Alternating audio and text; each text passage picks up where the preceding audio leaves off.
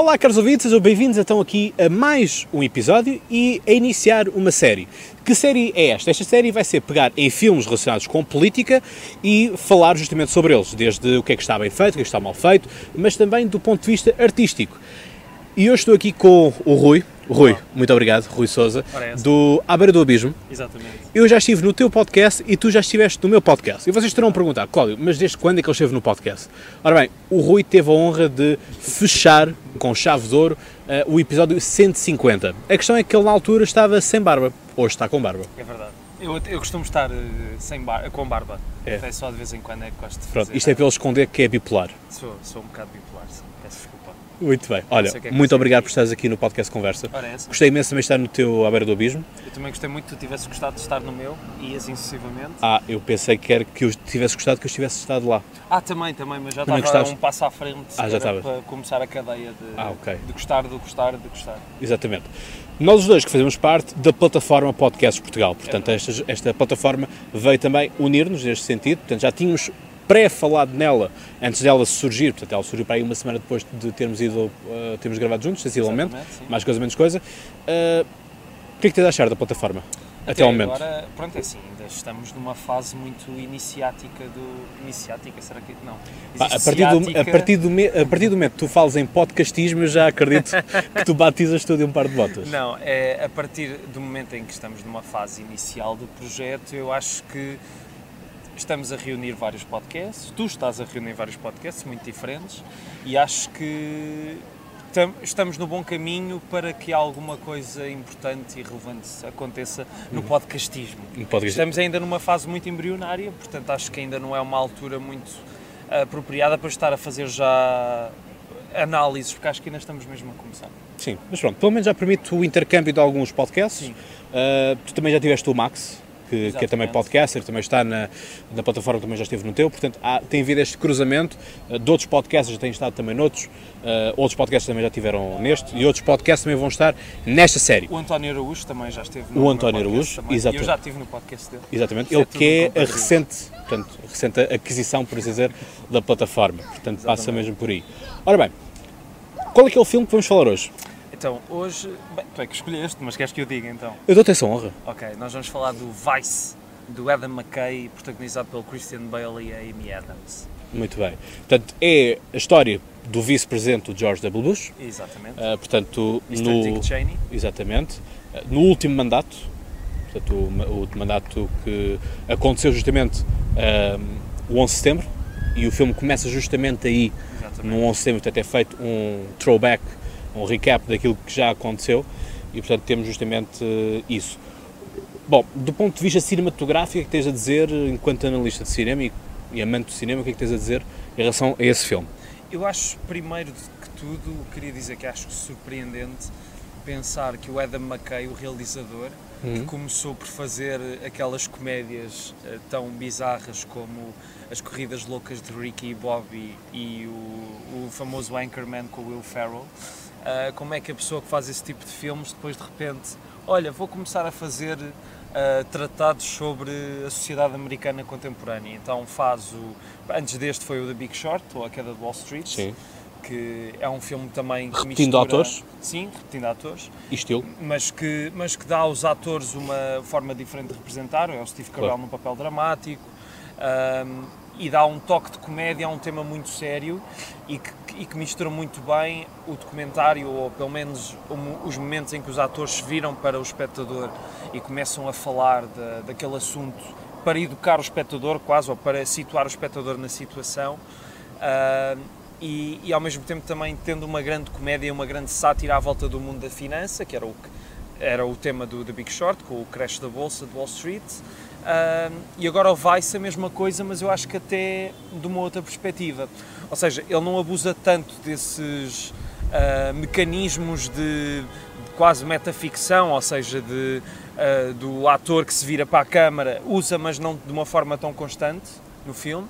Ah, utiliza um narrador que tu só no fim perceberás, mais perto do fim, que eu não quero também estar a estragar às pessoas que ainda não viram o filme, mas só mais perto do fim é que perceberás qual é o verdadeiro papel dele na vida do Dick Cheney. E de facto eu achei isso, isso uma ideia muito bem pensada, uh, mas ele conseguiu muito bem adaptar essa sátira uh, a um outro modelo de, de, história que é um modelo quase biográfico, não é? Nós vamos quase desde o berço até, até à atualidade da vida do Dick Cheney, ou seja, desde os tempos em que ele era, em que ele foi estudante e aquilo correu mal, em que a mulher lhe diz, uh, olha, se não, se não te portares bem, eu vou-te deixar porque não quero que sejas como o meu pai, ele aí muda tudo, pelo menos é o que o filme nos diz Sim. também, é aquele artifício para, para confortar tudo o que em filme da vida, da vida real não se pode transpor para um filme e, e dá-se uma sucessão de acontecimentos que muitas vezes andam para trás e para a frente no tempo mas que eu acho que é, é um filme que, que cá se calhar passou um bocadinho despercebido, só não passou ainda mais por ter estado nomeado para os Oscars, Uh, mas acho que merecia ter tido mais atenção por parte das pessoas. Eu sei que é uma história muito americana, não é? É uma sim. história cuja realidade. Isto é um herói americano. Sim, é uma realidade que nós conhecemos bem, mas se calhar não tão bem como os americanos. Mas acho que é, é mais um filme que vem a afirmar para mim o Adam McKay como um dos poucos no cinema americano que consegue falar da sociedade e de pessoas tão desagradáveis de uma forma tão humorística e quase tornando-os como heróis. Pronto, e falei Sim. muito, se calhar. Não, não, não, não falaste, falaste justamente aquilo que é, que é certo. É que, repara, esta questão toda, vamos lá ver, quando se faz um filme, e este filme é conotado como comédia dramática biográfica. Exatamente. Portanto, tens aqui três estilos. E sim. Uh, portanto, tens justamente a, a, capacidade de fazer-te rir, e obviamente que uh, a personagem é um republicano, portanto, tudo o que seja democrata, tudo que seja liberal é para mandar abaixo, tanto que até mesmo no próprio filme, na, na parte final dos créditos, estávamos aqui a falar em off, é justamente essa, essa questão de tudo uma banda de democratas e tudo mais, não é? Portanto, Sim. Há, há esse humor também. Um... Sim, o filme desde o início não esconde que tem uma perspectiva muito para a esquerda, não é? Que é uma visão muito de esquerda sobre um tema que é muito de direita, mas ao mesmo tempo ele consegue fazer com que o Dick Cheney pareça um herói de família e, e, que, e que tu quase ao mesmo tempo parece que estás do lado deles quando eles ficam, ah, esses democratas, hum, ah, o Jimmy Carter ganhou, bandido. E, e, eu acho que isso de facto é o grande poder do cinema, não é? De repente, por momentos, estás a. aquelas pessoas parece que estão do teu lado, mesmo que lá no fundo tu saibas que não concordas nada com elas. E, e, que o Dick Cheney tenha sido um bocado responsável por muito do que de mal aconteceu nos média e na relação do poder com os média desde o 11 de setembro. Sim. É que é justamente isso, é portanto, como estava a dizer, com, com o facto disto, teres tanto comédias, o drama Sim. e teres biografia, para mim drama e biografia são palavras que não casam bem. Ou seja, okay. podes ter uma biografia dramática, mas teres um, um drama biográfico torna-se um pouco complicado. Porquê? Porque o drama, para uma história ser dramática, tem que ter ali drama. Sim. Passa, passa esta redundância do, da, da palavra drama, mas é justamente isso. E, portanto, para fazeres isso, se calhar vais ter que uh, colocar num ponto de vista biográfico a personagem num patamar tão baixo, tão miserável, ou num patamar tão alto, tão excepcional, que ou há uma hecatombe ou há uma apoteose. Ok. Sabes o que eu estou a querer dizer? Mas o, o Dick Cheney tem várias hecatombes ao longo do filme, não é? Tem a questão do 11 de setembro, tem a questão dos ataques cardíacos dele. Uh, eu acho é que, como a estrutura em si não é muito uh, um sobe e desce muito claro, não é? Aquilo anda sempre aos zigzags. Acho que para quem esteja de fora daquela situação e não tenha o um mínimo de contexto, aquilo pode parecer um bocado estranho. Mas, mas eu fiquei muito surpreendido porque achei que o resultado final funciona muito bem. Há, há coisas que poderiam ter sido melhoradas, obviamente. Há uma cena que foi eliminada do filme e que eu achei que que não percebo como é que o Adam McKay não conseguiu encaixá-la no resultado final, que é uma cena em que o, a personagem do, do Steve Carell vai ser quase o mentor do, do, do, Dick Cheney, uh, explica-lhe como é que se entra nos meandros da burocracia e do poder e há uma cena musical em que todos aqueles procedimentos são explicados por um conjunto de bailarinos. Uh, ou seja, é um filme que é muito tal como o The Big Short, é um filme muito, muito multifacetado na forma como te vai dando a entender o, o poder e as relações de poder todas entre as personagens. Eu acho que funciona. Eu percebo o que tu queres sim, dizer, sim, sim, mas eu acho que funciona. Porque lá está, eh, justamente, aqui pegamos aqui numa questão que eu até falei isto quando foi uh, o episódio a propósito do, dos Oscars. Sim. O filme teve, teve nomeado para Oscars e ganhou. E portanto, uma coisa que se falava era justamente no ator secundário. Sim. Ou seja, o ator secundário mete-se o do George, George W. Bush e para mim eu acho que o Steve Carell tem um papel muito mais importante no filme. Sim. Porque, quer dizer, a personagem do Bush está lá só para quase contexto. Sim, sim, sim. E, não pa- e tem- para engrandecer, e para engrandecer o Dick Cheney. E eu nem diria tanto que é um- uma personagem secundária, é quase um figurante na história, não é? Mas é assim, sabendo que a Academia deu o Oscar de melhor ator ao Anthony Hopkins no Silêncio dos Inocentes, ele só aparece 17 minutos no filme. a Já se espera tudo. espera de tudo. Pois. Isto é um daqueles debates não é, que, que a Academia. É muito estranha, eles eh, fazem tudo de. Eles não têm bem. As pessoas todos os anos, quando chega a altura dos Oscars, dizem que eles têm determinadas regras, mas eles não têm. É um, eu não digo que aquilo seja uma anarquia total, mas se num ano nomeiam duas pessoas para uma categoria só, é ok. Se no ano a seguir nomeiam oito, tudo bem. Ah, não há bem um sistema de regras ali. É, não- que seja totalmente vincado. Tanto que, que eu achei que de facto o Steve Carell mereceria muito mais a distinção, porque ele tem-se revelado um ator bastante versátil também. Já que na comédia, que já era o que era, eu gosto muito dele como cómico, mas como ator dramático também está a revelar várias eh, facetas interessantes. Uhum, muito bem. Portanto, lá está. Eh, Voltando ainda à questão do drama e da, e da- da biografia, eh, muitas vezes nós vemos biografias que servem quase para beatificar ou santificar Sim. aquela personagem. É um pouco como o caso de quando morre alguém, não é? Mesmo que seja um assassino, ah, coitado, ele era tão boa pessoa. Sim. há sempre, sempre essa, essa ideia que, que fica e que, que transparece. E justamente aqui hum, não acho que o Dick Cheney uh, tivesse tido tanto, tanto poder assim hum, como uh, o filme Como quer o filme fazer. mostra. Exatamente. Ok. Pá, porque não, não, não faz sentido que o George W. Bush, não, não apenas pela questão familiar, do, do peso, do peso da palavra Bush, uh, tem, mas, uh, quer dizer, não, também um presidente dos Estados Unidos não é um boneco. No caso dele, ele quase que foi um boneco, não é? Em determinadas situações, a partir do momento em que. E, e acho que o filme pega nisso, é claro que não com tanta coisa para se falar e o filme já sendo longo como é, tem duas horas e um quarto.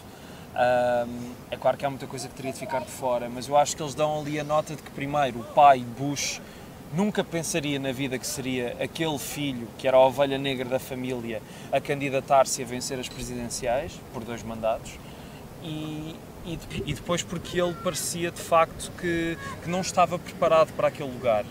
Ahm, que, que de facto não, não tinha bem ideia e, e parece um bocado uma anedota, não é? Quer dizer, hoje, hoje com o Trump nós já estamos à espera de tudo ah, e se calhar o Trump, o Bush ao lado do Trump parece, parece um santo, mas que de facto o Bush não era a pessoa mais qualificada e mais preparada para aquele lugar, sim, não era. Isso não impediu de ser eleito duas vezes pelo povo americano, mas, mas acho que o filme, eu, eu acredito muito porque, porque está nas histórias, está nos livros e, e tu se consegues ler hoje muito sobre o Dick Cheney. Ah, e por mais que algumas liberdades tenham sido tomadas a favor da história, ah, liberdades essas que eu acho que em qualquer filme biográfico ou baseado em acontecimentos verídicos tem de acontecer, porque senão, em vez de um filme de duas horas, tens um filme de sete Sim. porque há coisas que se tu juntares dois acontecimentos numa situação, mas que se calhar aconteceram dois anos, a dois anos de distância um do outro, mas que se os juntares numa determinada cena consegues compactar a narrativa muito melhor. E acho que foi isso que eles fizeram também, tentaram compactar as ideias gerais em relação às principais figuras com quem o Dick Cheney se cruzou. Ahm, mas eu fiquei, eu fiquei decepcionado só com uma coisa, eu estava à espera que mostrassem alguma coisa do segundo mandato do Bush. Ou seja, porque no segundo mandato do Bush tu tiveste o enforcamento do Saddam Hussein, tiveste aquele famosa, aquela famosa história, não sei se te lembras, em que o Bush está numa conferência de imprensa e há um jornalista que lhe tira um Que sapato. sapato. Sim. Ahm, eu percebo que se calhar, como já havia muito que se tinha falado, cortou-se aquela parte porque tudo aquilo não seria só uma, seria só uma, uma consequência do que primeiro, o primeiro mandato criou. Ah, mas por outro lado tive pena porque gostava de ter visto no filme ah, como é que a história toda do enforcamento do Saddam também foi um acontecimento mediático ah, incrível. Eu lembro-me exatamente de, de onde estava quando, quando vi as imagens em direto e, e também foi mais uma machadada na guerra ao terror e no Make America Great Again, que não, mesmo que não fosse a, a premissa do Bush, está sempre associada a qualquer líder americano. Republicano. Sim, republicano. sim. É justa- mas é justamente essa questão da supremacia americana. E lá está, volto a dizer, esta questão das biografias, de santificar e tudo mais, é justamente isso, que é, tornam-se eh, personagens uh, importantes, sim, mas lá está, com outros poderes inimagináveis. E o, o, caso de House of Cards, por exemplo, é um, é um anti-herói, eu não chamo aquilo um vilão, chamo um anti-herói, que aquele anti-herói nada anti acontece. porque, porque ele, simpatiza, ele simpatiza connosco, não é? é... E nós simpatizamos com ele. Pois, a questão é, é essa, não é? é acho que é a grande diferença entre os vilões e os anti-heróis é essa, é que são pessoas detestáveis, mas com quem simpatizas. É, é que é mesmo isso. E portanto, lá está, nós temos, ficamos com a ideia que Dick Cheney teria como objetivo principal ser ele o Presidente dos Estados Unidos. Uh, a Sim. questão é, isso não é claro ao ponto de vista da política e da, da, da vida real, da, da, história, não é? Eh, tal não é real e não há certezas sobre, sobre isso. Sim. O que é certo é que antigamente o vice-presidente era vista única e exclusivamente como uma, uma, uma sim, do estilo. No caso da eventualidade de acontecer uma catástrofe, é o vice-presidente que toma conta do, do assunto. Uh, pronto, vale o que vale. Uh, e eu acho isso, uh, pronto, questão do, do vice-presidente, é, repara, existe no caso americano, mas Sim. não tens no caso português, não, não, não tens nem no caso francês, que é um grande caso de, de presencialismo. Sim. E portanto lá está, tens coisa. Mas também tens o caso da, da, da Primeira-Dama, que não existe em mais lado nenhum. Portanto, e aliás, a Primeira-Dama nem sequer é algo que está presente na Constituição. Sim. Portanto, é apenas uma questão dos mídia, e esta questão toda dos mídia é muito importante, claro. mesmo no próprio desenrolar do Dick Cheney, Sim. é justamente isso. Agora, uma coisa que se sabe é que o Dick Cheney recusou-se a ser, e vemos também que, que a própria mulher aguça-lhe o engenho. Ou seja, justamente essa pressão toda de uh, não quer que seja um falhado, eu não quero estar com um falhado como o meu pai. Sim. Há muito essa ideia, justamente. E, portanto, um, às vezes, como se costuma dizer, por trás de um grande homem está uma grande mulher. Não é? E, portanto, isso também consegues ver na House of Cards. O que tem que fazer o paralelismo entre, entre estas duas séries, porque lá está. Claro, claro, claro. Acho que faz todo o sentido. Em que tu, justamente, na House of Cards também tens o Frank que acorda porque a Claire também os picasse e vê-se o rosto de felicidade dela logo no primeiro episódio quando ele parte do serviço de loiça. Uh, como eu disse isto no primeiro episódio, no episódio zero deste, deste podcast com o Filipe, eu disse, bom, uh, há o rosto feliz dela que diz ele acordou. Uh, e portanto há, há, justamente essa, essa questão. Agora, justamente por estas linhas de contacto todas que ele foi desenvolvendo, terá mais poder. E a questão Sim. é que justamente o que é que, é, o que é que tens mais poder? É por seres o presidente, é por seres o coordenador, é por seres o líder, ou é porque consegues mexer e tudo mais. Repara que, durante o filme, há muitas passagens que ele diz eu quero receber toda a informação antes do presidente. Sim. Ou seja, há aqui um, uma coisa muito interessante que, que eu, por acaso, li num, num livro de um, de um, professor que é, da, que é da Nova, de Ciência Política, que é o Marco Lisi, que ele escreve um, um, livro sobre o Partido Socialista e ele, uh, o título é eh, A Arte de Ser Indispensável. E a questão é como é que, eh, sendo ou não secretário-geral, no caso desses, do, do Partido Socialista, mas aqui no caso do Presidente, como sendo ou não Presidente, ser apenas o Vice, consegues ter ou não poder. E a questão é que o pessoal não, não se pode esquecer, e é uma coisa que eu falo muitas vezes aqui no podcast, quando faço justamente as análises políticas, eh, que é uh, o que conta é as tuas redes de contacto, é as tuas redes de influência e a capacidade que tu tens das relações. Repara, nós aqui temos uma relação, um bromance. Vamos, vamos ter não, não, caros ouvintes, é um bromance, é um bromance. É... Todos nós, eh, nós os dois temos Cláudio namoradas, não é? pôr sempre em situações desconfortáveis. É, atirar-te para o abismo. Não és tu que tens, ah. ele, ele está à beira do abismo, ah, eu empurro para o abismo. É isso. É, é isso, não é? Uh, mas pronto, pá, mas tu é que escolhes, não é? Porque eu escolho tu. Sim. Que é outro podcast que é outro podcast. na plataforma. Exatamente. Portanto, Isto é tudo compadrio amigos todos uns dos outros, não é? Claro. Mas é justamente assim. E é, e é isso que eu, que eu costumo dizer, que é, uh, lá está, nós aqui somos amigos e, portanto, ob obviamente que numa situação de, de crise, ou quer que seja, iremos ajudar-nos mutuamente, sim, como é óbvio. Sim. E ficamos, uh, devemos favor um aqui, outro ali, paga aqui, paga ali. Sim. A vida humana é assim. Claro, e são assim que, que, as amizades e todo, tudo aquilo que são, e isso basta olharmos para os dias de hoje e vemos o nosso governo uh, português, a questão dos compadrios, a questão do primo deste e o tio daquele, e é porque é o, o filho uh, daqui, da namorada dali, da mulher do outro, enfim, são tudo ligações. E portanto, o Dick Cheney foi subindo os degraus. Degraus esses que se calhar Bush não subiu, porque justamente era o filho do Bush. Bush e pai. talvez não teve a preparação porque já tinha o pai atrás dele. Mas, mas a questão é, é que foi. Até porque ele chega exatamente todo isso. desengonçado naquela festa, Exatamente. podre de bêbado, não é? Exatamente, mas é, foi por causa disso mesmo, por todos esses fatores, que o Dick Cheney deu um novo atributo ao papel da vice-presidência, ou seja, não é por acaso que ele é considerado o vice-presidente mais poderoso de sempre da política americana, porque foi o único que usou o seu poder de uma forma tão... Ele muitas vezes foi quase mais o presidente do que o próprio Bush. Pelo menos essa é a ideia que o filme dá em determinados momentos. Ahm, e, e- pronto, era, era só isso que eu queria acrescentar ao que tu estavas a Sim. dizer. Mas é que é justamente isso. Depois, obviamente, que há toda esta panóplia do Iraque. Sim. E o que é que ele faz, o que é que ele não deixa fazer. Uh, por exemplo, a questão da, uh, da- Quando abre o filme, não é? Portanto, na, na- na- sala de crise, há justamente a questão dele chamar de incompetência da gente. Não há relatórios que digam uh, qual é que foi a, a linguagem dele Sim. naquilo. Mas obviamente que a forma como tu falas, com mais autoridade, com mais agressividade, dá-te uma maior ou menor imagem de poder. E, portanto, obviamente que aparecer ali ah, um elefante na, na, na sala a partir de tudo é muito mais grave do que teres um gatinho que atira um copo de água para o, para o chão. Sim.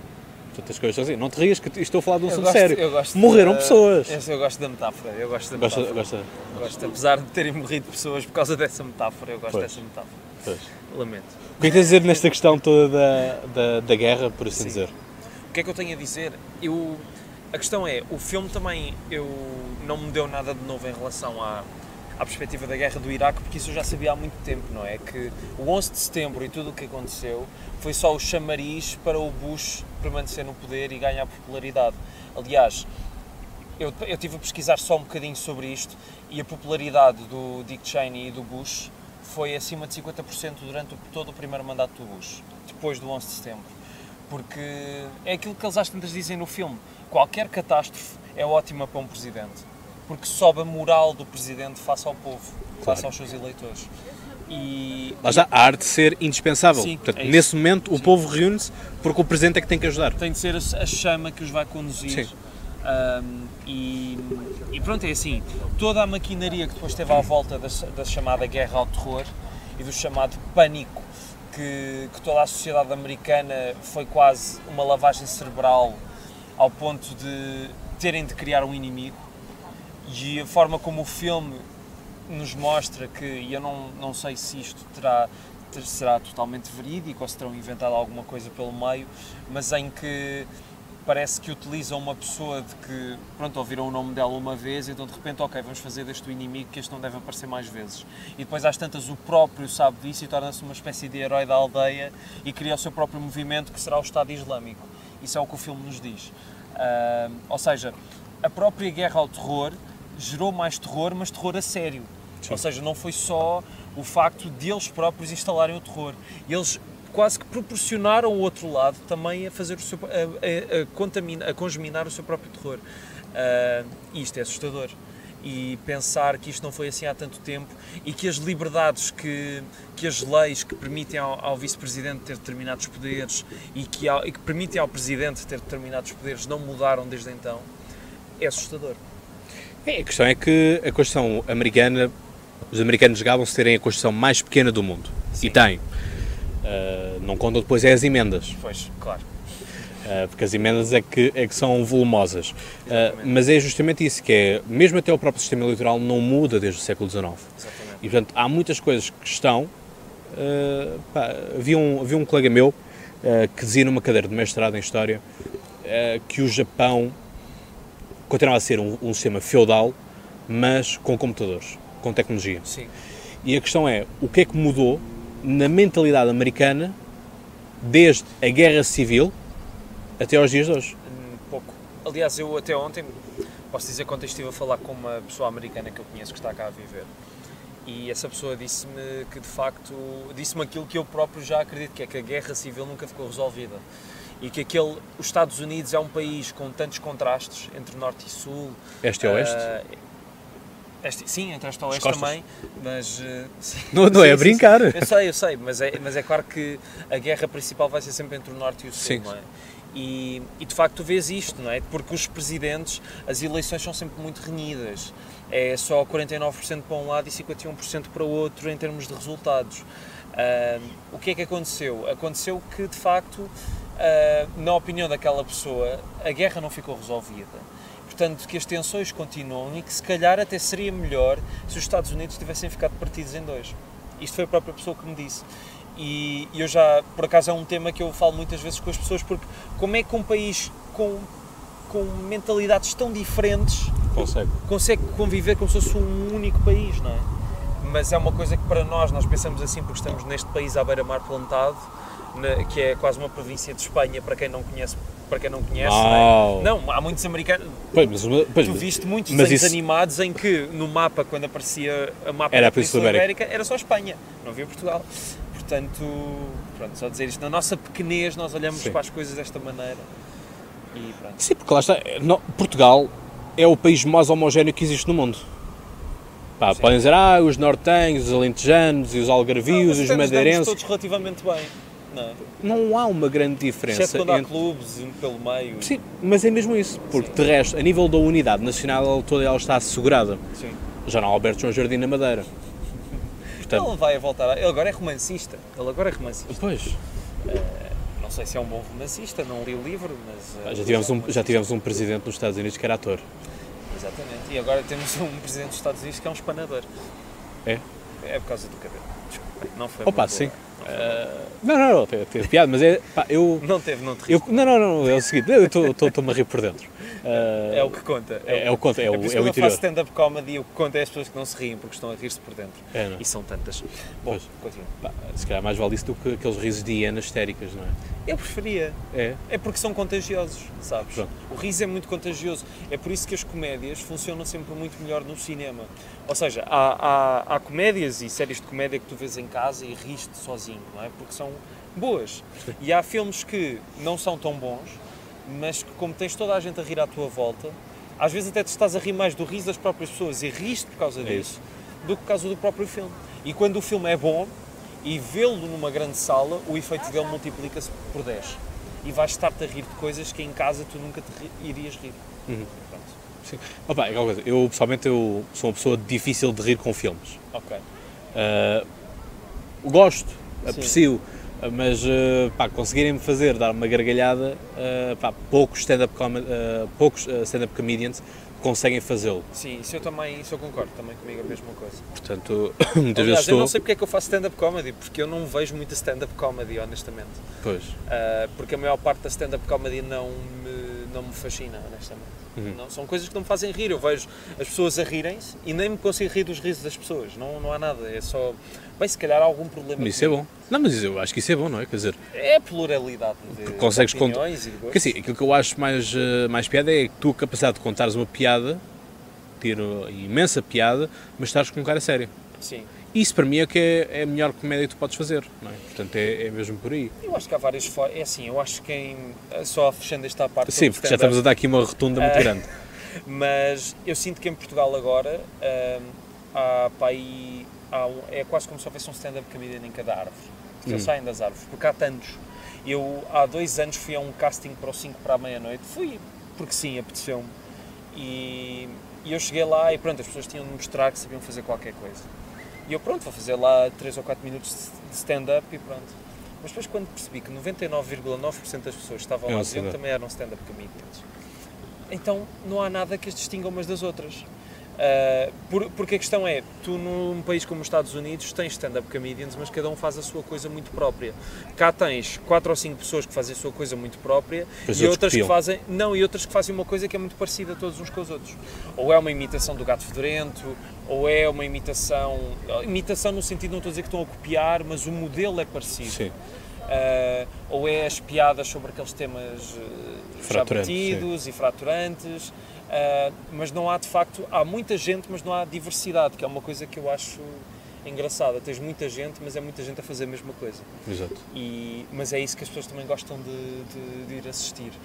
Porque eu tenho a mania de fazer coisas um bocado diferentes, porque sei que provavelmente não vão resultar, mas tu só traz a verdadeira noção disso se experimentares em frente a um público. Porque muitas vezes aquilo que tu achas graça para ti não tem graça para ninguém, e aquilo que tu achas que é uma piada que não vai resultar, resulta com qualquer público. Uhum.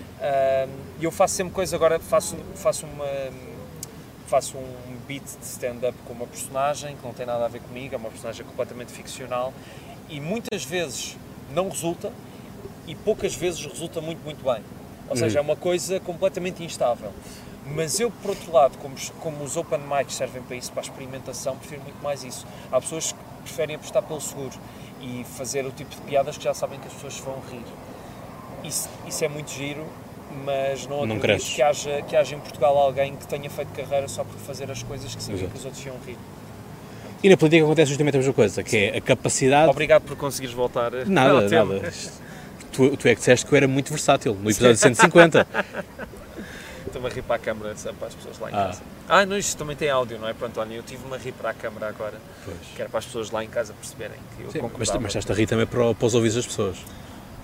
Sim, também estava a rir-me para os. E agora tive um bloqueio de 5 segundos, estava tipo...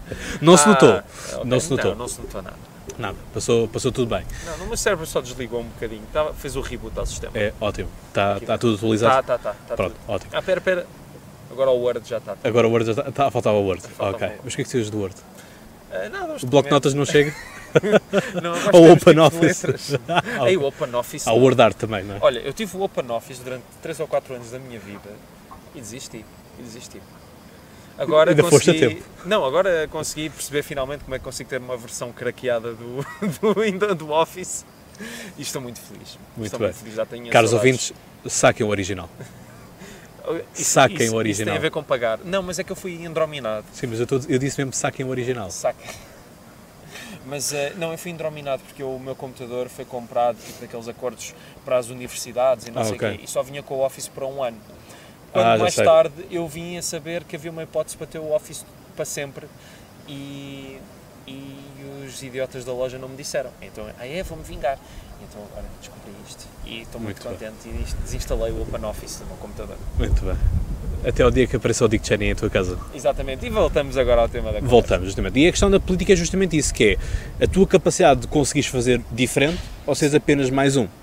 E a questão é que Dick Cheney tem o relevo que tem, porque consegue reinventar a política, consegue reinventar a, a forma de, de a fazer.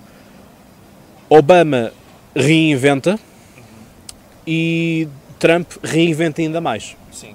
A questão é, podem dizer, "Ah, é um espanador, como tu disseste, é um piaçaba, ah, é, é um boneco, é uma criança de 4 anos ou de 5 anos. Sim.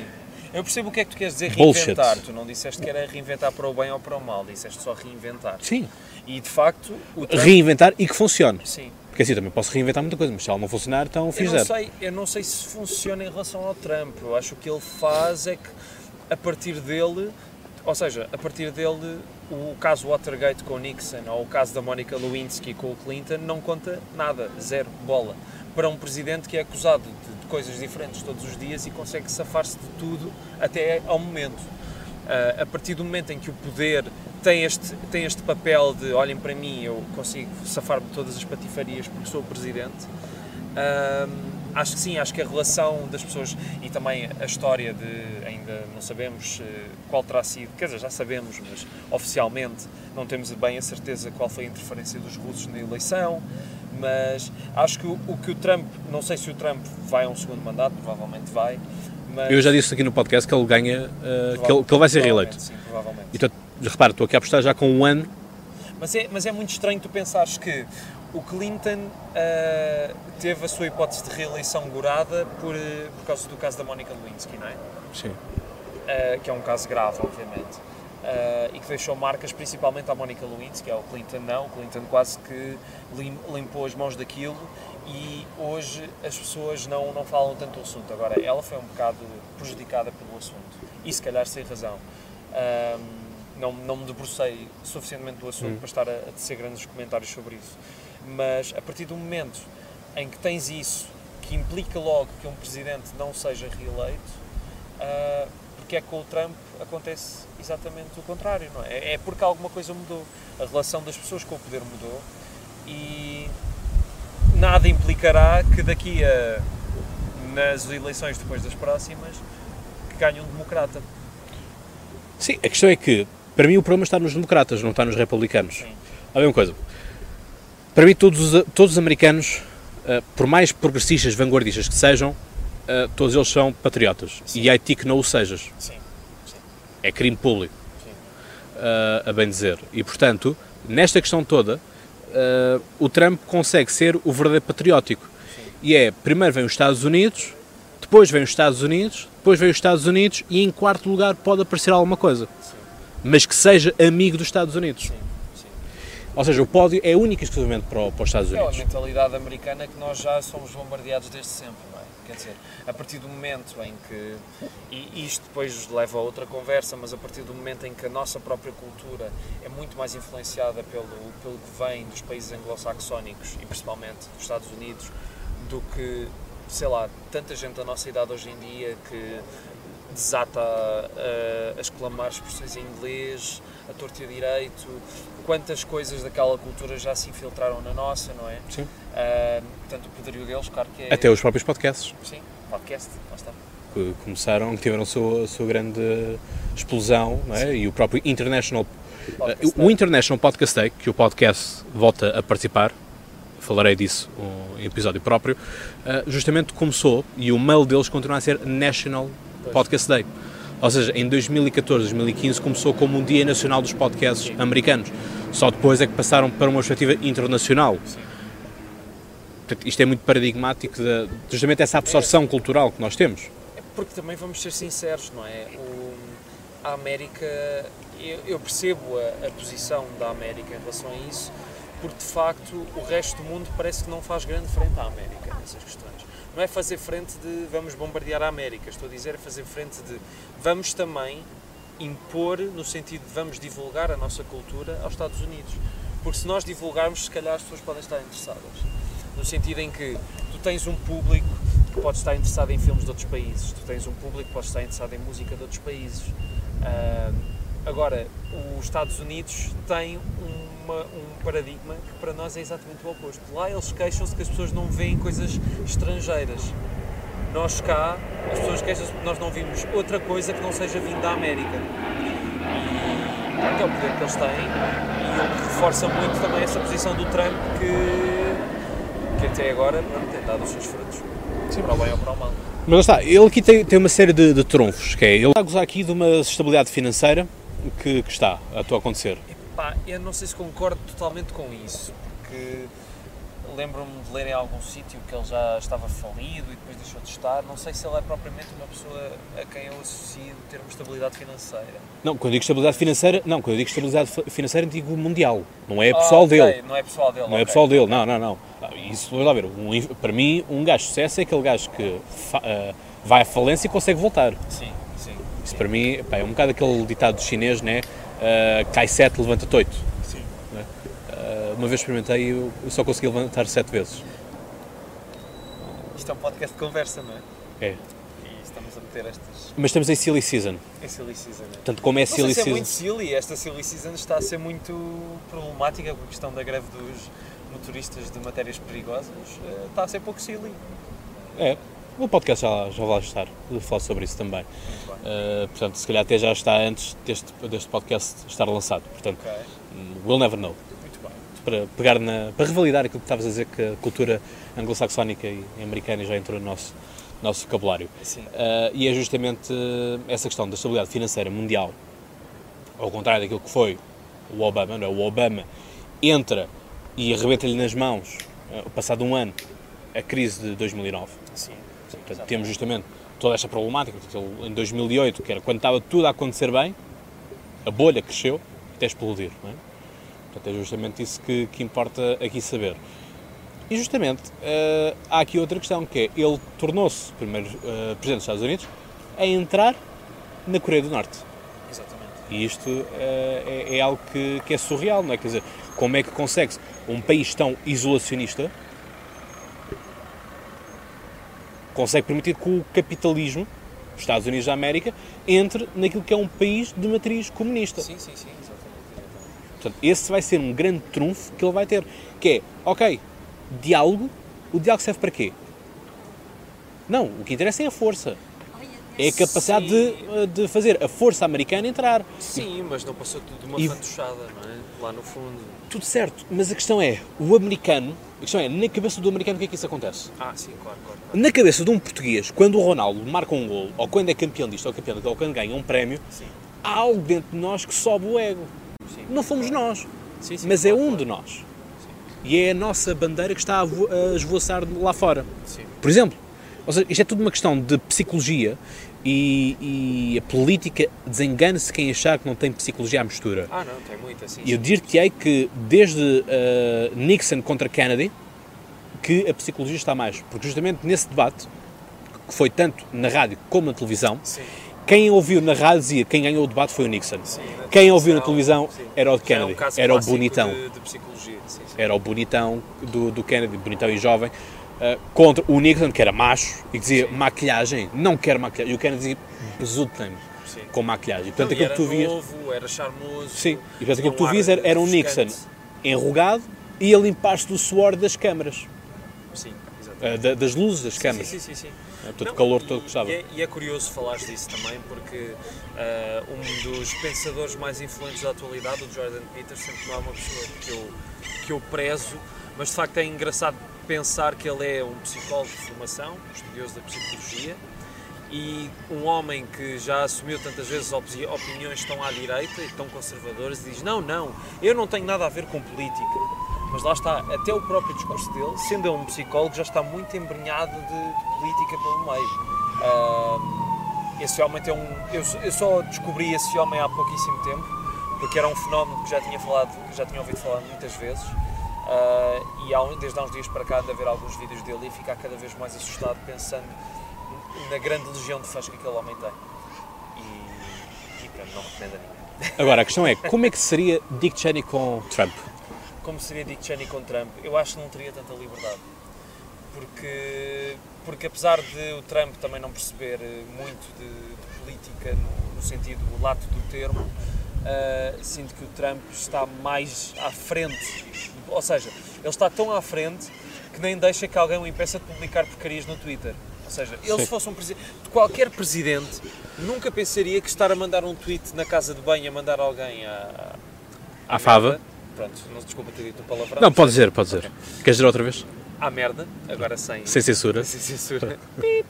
É é uma coisa impressionante, porque sempre houve aqueles protocolos de linguagem em que uma- um presidente tem alguém a tratar-lhe das redes e do contacto com o público, e ele não, ele põe qualquer coisa que lhe venha à cabeça, vai para as redes sociais. E, e de facto, isso também é uma coisa que mudou completamente. Deixou de haver esse protocolo. O que eu acho que é importante que haja. Porque não podemos achar. O presidente pode ser uma pessoa igual a nós, no sentido ah, da, da propaganda. Mas não é uma pessoa igual a nós, no sentido em que não podemos deix- deixar que uma pessoa que manda postas de pescada, como qualquer opinador de caixas de comentários de jornais, uh, chega ao poder. Ou seja, não é tão fácil assim chegar ao poder. E acho, mas o Trump abriu essa brecha de que, opá, se calhar afinal é. Porque basta aparecer num programa de televisão, mandar umas bujardas e sou eleito estou aqui. Uh, e isso, de facto, mudou radicalmente. E acho que vai ser muito difícil, tanto a América como o cenário político global, uh, ressacar disso e, e voltar um pouco aos velhos tempos em que, não, em que essa brecha não estava tão aberta entre o presidente e o povo. E é é justamente isso. Eu gosto muito de marketing e, e gosto de poder trabalhar nessa área. Sim. Ah, e há justamente o diretor de campanha, uma vez foram entrevistados, disseram: "Bom, qual é que é a receita para Donald Trump ser eleito em 2020? Ele di- disse: keep tweeting. Continua a mandar tweets. Sim, sim, sim. Essa é a única coisa que ele precisa. Repara uma coisa: tu falas de Trump a toda a hora. Exatamente, sim.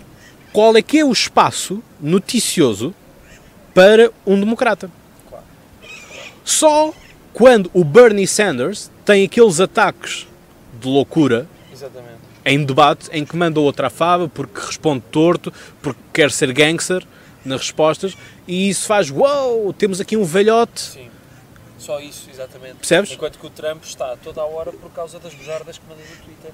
Ahm, e é uma, é, uma, é uma questão que me faz muito pensar, porque foi isso. Ahm, as sondagens na altura diziam que a vitória estava para a Hillary. Todos estavam convictos que era peanuts ganhar ao Trump. E Eu nunca achei, para ser sincero. Pô, eu também não, eu também não. Eu achei a partir do momento. É é porque era muito perigoso, porque lá está. a- há um bipartidarismo tão forte na América que não é aquela questão de teres mais opções, não há. Apesar de as haver, tudo vai ficar concentrado ali. E portanto, ou ganha um ou ganha o outro. E a Hillary não fez nada para se impor. A própria escolha da Hillary como candidata à oposição, em oposição ao Trump foi muito duvidosa uh, e foi uma péssima escolha. Porque depois também levou muitas pessoas a irem votar no Trump, porque não queriam votar na Hillary. É aquela clássica situação de, como aconteceu no Brasil, ah, não quero votar no PT, vou votar naquilo que é exatamente O oposto. o oposto. E, e que eu não percebo como é que uma pessoa mentalmente sã pode fazer isso. Não, não percebo. Ah, mas. Pá, é como tens muito pessoal que prefere ver o Porto campeão do que ver, eh, um caso do benfiquista, por exemplo, prefere se calhar ver o Porto campeão do que ver o Sporting, por exemplo. Sim, sim. S- São mentalidades Sim, que não têm lógica nenhuma, percebes? Ah, mas acontecem. sim.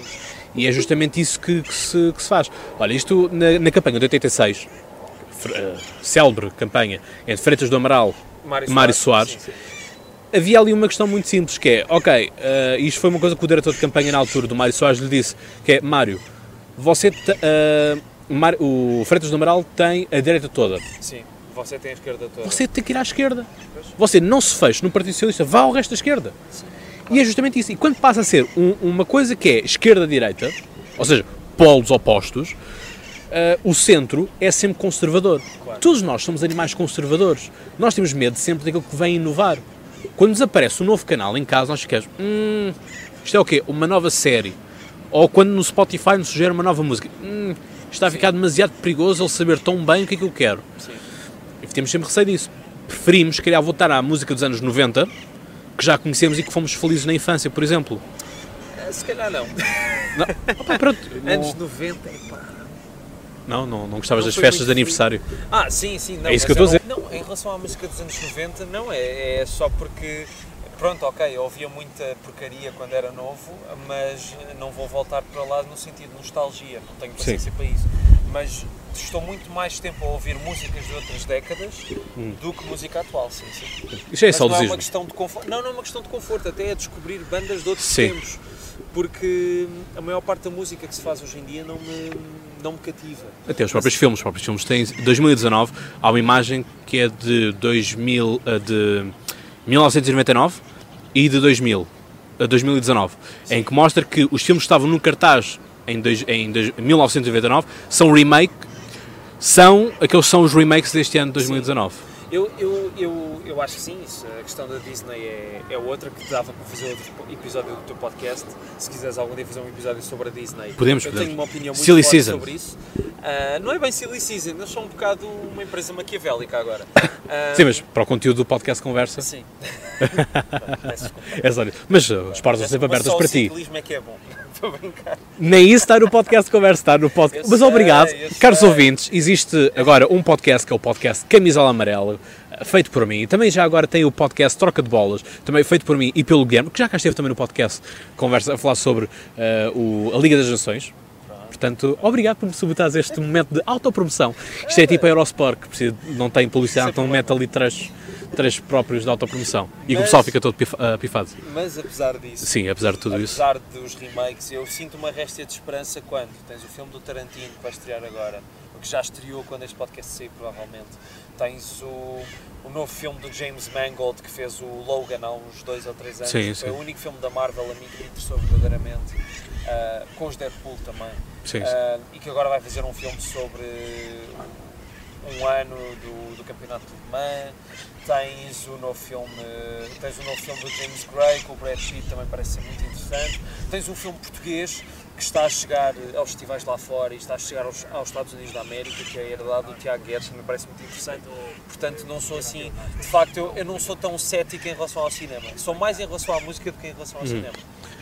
Mas pronto, para voltarmos àquilo que é o conservadorismo eleitoral, que é justamente isso, que é o Trump consegue eh, trazer segurança às pessoas, que é as pessoas, lá ver, todos nós temos agora esta preocupação ambiental. Sim.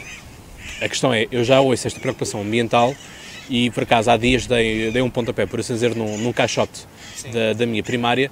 E, e encontrei lá um texto meu eh, que falava já das minhas preocupações eh, climáticas, os estilos, já, já está tanto calor agora, nem quero imaginar em 2020, 2030 eh, como é que são as coisas. Epá, eu não deixava de ser um miúdo eh, com, com, com 10 anos, com 9 anos, portanto, lá já, esta coisa toda da, da Greta, se queres que eu diga, não acho tão genuíno quanto isso.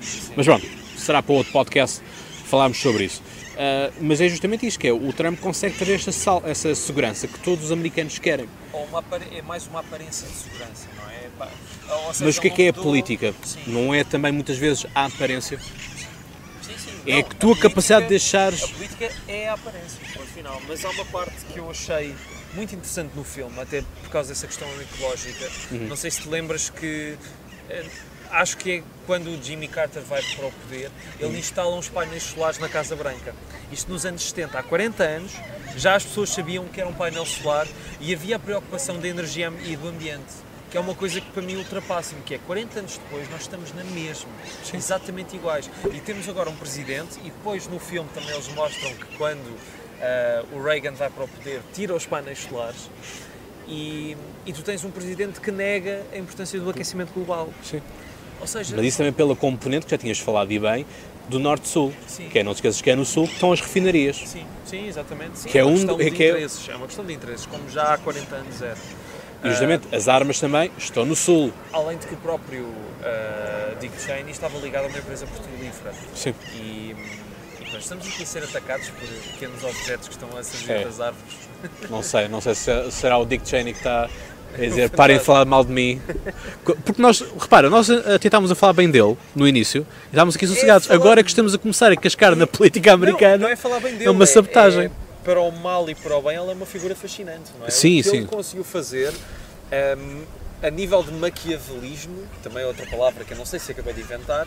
Não, existe, uh, existe. Maquiavelismo, ok. Maquiavélico, eu tenho a certeza que existe, agora. Uh, a forma como ele estruturou as coisas é de facto fascinante. É um estratega uh, como, como poucos houve na, na, política americana. E eu, lá está, não sou o maior versado na política americana, mas de facto uh, aprofundar o conhecimento sobre o caso dele, de facto, deixa-me espantado como, como é que ele conseguiu, de facto, como é que aquela pessoa conseguiu construir uma carreira política não tendo assim uma base tão, tão forte de política na sua juventude, não é? E, e de facto conseguiu. Volto a dizer-te aqui uh, aquilo que já tinha dito, que é uh, conhecimentos, contactos. Sim, sim, Isso, sim, para todos os efeitos, é aquilo que conta no final do dia. Claro, é a tua capacidade de influenciar as pessoas. Num dia, num, numa época em que vivemos tanto de que todos queremos ser influencers, todos salvo seja. Uh, uns querem ser, outros já são. Só para as pessoas que estão a ouvir, o, o Cláudio fez o favor de buscar o olho para a câmera quando diz outros já não, mas olha, sabes quem, é que, sabes quem é que disse isto? Disse, foi o, o Paulo Santo, candidato da, do Aliança, portanto, o partido, o partido do Pedro Santana Lopes, que dizia, estávamos a falar da questão do artigo 13 e mais, e que eu Sim. tinha dito que antes dos youtubers falarem do artigo 13, já eu 5 uh, ou 6 meses antes estava a falar do artigo 13 e a fazer uma manifestação contra o artigo 13, e eu disse, pois, o Cláudio não é influencer, o Cláudio influencia os influenciadores. Portanto, daqui esta pequena brincadeira, vá, e obrigado por teres uh, alertado os nossos ouvintes que nos ouvem no Spotify, no iTunes. Pá, e os visualizadores que nos veem, não é? Sim. que sobem para cima e descem para baixo? E os olfatores que cheiram? Não, não. Não, isso ainda não. Olha, isso será um conceito interessante. Acho que temos que começar a trabalhar nisso. 6D, ou assim É, o caso de género. O IMAX. Sim. Mas olha, em relação ao filme, Sim. de facto, não sei se tenho mais alguma coisa a acrescentar. Não, não tenho. Pá, foi um filme longo. Acho que estamos a voltar eh, aos tempos em que os filmes eram maiores. Corrijo-me se eu estiver enganado, isto foi algo que eu já falei também no, no podcast sobre. no episódio sobre o, o, os Oscars, que é Antes havia uma, uma coisa que era os filmes tinham que ter 90 minutos. Sim. 90, 80, 100, 110 já era demasiado. E agora está tudo com duas horas e meia de moda, por assim é. dizer. Não, a questão é que cada vez mais o, eu tenho pena é que durante, isto agora vou estar aqui um bocado de cinefilia pelo meio, mas houve uma altura em que Hollywood fazia filmes de uma hora, ou de uma hora e dez. Sim. Eram chamados filmes de série B, ou filmes com baixo orçamento. Uh, e eu sinto falta desses filmes, porque de facto, hoje em dia, Porquê é que esses filmes perderam poder hoje em dia? Porque uma hora, uma hora e dez é, é uma duração de um episódio de uma série hoje em dia, ou de um telefilme, e portanto, porquê é que tu vais como é muito difícil tu fazeres as pessoas saírem de casa para verem um filme de uma hora. E eu percebo perfeitamente. Eu também não vou pagar 6 euros para ver 60 minutos de um filme. Fui ver um filme de Onde é que tu horas. pagas 6 euros? Há sítios em que pago 6 euros. Ah. Há outros em que pago 4, que é, por exemplo, aqueles que têm aqueles acordes com com, com operadoras de telefone, mas há outros sítios okay. que não têm. nomeadamente os cinemas do Paulo Branco. Mas não Ok. vamos por aí. Que antes tinham uma promoção com o cartão jovem que deixaram de ter. Era só um euro de diferença, mas pronto. Ok. Um, E eu percebo isso por um lado. Uh, e também porque hoje em dia as plataformas são muito diferentes, mas eu sinto a falta de filmes curtos, porque muitas vezes parece que os filmes são esticados até à exaustão. Está a encher Eh, chouriço, não é? Sim, mas no caso do Vice eu acho que funciona até muito bem com a duração Sim. que tem. Eu, por exemplo, fazendo a comparação com um filme que também teve nos Oscars, Sim, um, Bohemian uh, Rhapsody. Rhapsody, justamente achei isso. Achei que eles no início prolongam muito, Sim. estão ali a enrolar muito, e depois aquilo que seria a época mais importante dos Queen e da história do Freddie Mercury são neons. sim, são neons. Além de que tudo tudo o que é. Se, se um filme que fala de acontecimentos reais já deturpa algumas coisas, eu no Bohemian Rhapsody não notei nada que fosse exata- exatamente como a realidade. Desde datas trocadas, Trocadas, sim. Uh, desde acontecimentos que nunca existiram, acho que não há ali nada que. de- de- no mesmo dia ele vai ao live ed, fala com a família, salva o mundo e tem um namorado. Pá, calma, é preciso estar a. a- E sabe que tem sida também, tudo no mesmo dia. no mesmo dia. Assim, uma coisa por demais, não é? Foi o dia mais preenchido da vida de Freddie Mercury. Acho que isso é o título do filme, o dia mais preenchido da vida de Freddie Mercury. e depois acabamos com 30 minutos de uma recriação do live ed que tem só as caras das pessoas envolvidas no filme olharem para o Freddie Mercury. Ah, é o nosso herói. Sim. Não sou fã do Bohemian Rhapsody. Também não, não foi, não foi um filme que, que tivesse achado por ir além. Sim. Uma boa prestação por parte do, do, do, do Malek, eh, mas lá está. Achei. achei enfim, não, não Além que o gostei. Christian Bale merecia o Oscar. Na minha Sim. opinião, merecia. Sim, só que lá está. Também, se calhar, seria um pecado não deixar. A ver, esta coisa toda do politicamente correto lixa tudo em um par de botas. E portanto, se não ganhasse é porque é discriminação, porque Freddie Mercury era homossexual e era da SIDA e não sei o que mais. Eu percebo, e, sim, e mas- vinha o exército dos Queen. É Mas mesmo com isso, eu não acho que a interpretação do Rami Malek seja assim tão wow, porque eu, eu, eu daria o Oscar se fosse o Sacha Baron Cohen, exatamente, os dentinhos, aqueles dentes. os dentinhos, uh, por ser mais um Bugs Bunny. Ah, acho que o Sacha Baron Cohen, que era a primeira escolha para ser o Freddie Mercury, teria feito um trabalho Melhor. mil vezes mais interessante. E, e fiquei muito a pena, de facto, e acho que o filme foi muito, pá, foi muito sobrevalorizado e ao mesmo tempo ser outro biopic musical chamado Rocketman, sobre o Elton, Elton John, John. Que é muito melhor, é um filme, é um filme na verdadeira acessão da palavra, que eu acho que o outro não é um, é uma coisa mal costurada de cenas da vida do Freddie Mercury. Ah, e o outro é um filme que realmente funciona muito bem e é feito em função da música. Sim. Ah, e esse filme levou bola de zero considerações da Academia. Portanto, é. Muito bem. Eu considero-te bastante e gostei imenso de estar aqui a conversar contigo. Obrigado. Eu também gostei muito E portanto, pá, foi um episódio longo. Já há algum tempo que eu não fazia assim episódios tão longos quanto isso. Uh, tenho apostado por conteúdos mais de meia hora, 40 minutos. Sim, Uh, enfim, também as agendas dos convidados também assim o obrigam. sim. Portanto, lá está. Uh, enfim, estamos de férias, É uh, aparentemente. É, foi uma boa conversa, está um bom dia aqui no Sim. Parque Eduardo VII. Sim, É está a ver, como agora suavizou, o Dick Cheney já não nos está a tirar coisas. Sim, ficámos a falar mal do, do Freddie Mercury e ele. Ah, ah, mas outra coisa também muito interessante no Sim. filme e que eu não sabia é que a filha dele, sendo lésbica, eu não sabia nada disto. Que é o, o outro pormenor interessante da política no geral, não é? Eles têm de defender aquela agenda. Sim, sim, sim. sim. Ah, mas a filha dele tem uma namorada e vai se casar. E ele não é nada contra isso, é, é- ma- mas o partido e a imagem obriga a que. Eu achei isso muito interessante. Aliás, temos muitos casos aqui que também se poderiam utilizar na Sim. política portuguesa, nomeadamente no CDSPP. mas, eh, mas de facto é outra vertente que acho que foi muito bem explorada no filme e deixa a sugestão. Acho que é um filme Muito bem. Rui. Muito obrigado. foi um gosto imenso. Caros ouvintes, já sabem, subscrever no, no YouTube, seguir no Spotify, iTunes, Castbox, ah, enfim, outras plataformas que o Anchor nos vai tirando. Subscrevam também aqui e sigam também o Rui. O Rui que é stand-up comedian, portanto poderão ver alguns espetáculos dele, poderão ah, ver, ah, ouvir, neste caso, muitos episódios que ele também tem. O meu episódio 52, se não me Creio engano. que sim, creio que sim. Portanto, um número bonito. Uh, uma conversa também, toda ela muito bonita, uh, com dois cavalheiros muito bonitos. Portanto, ouvintes, muito obrigado por estarem desse lado e continuem a seguir. E já agora, boas férias para vocês e bons filmes. Boas férias e bons filmes.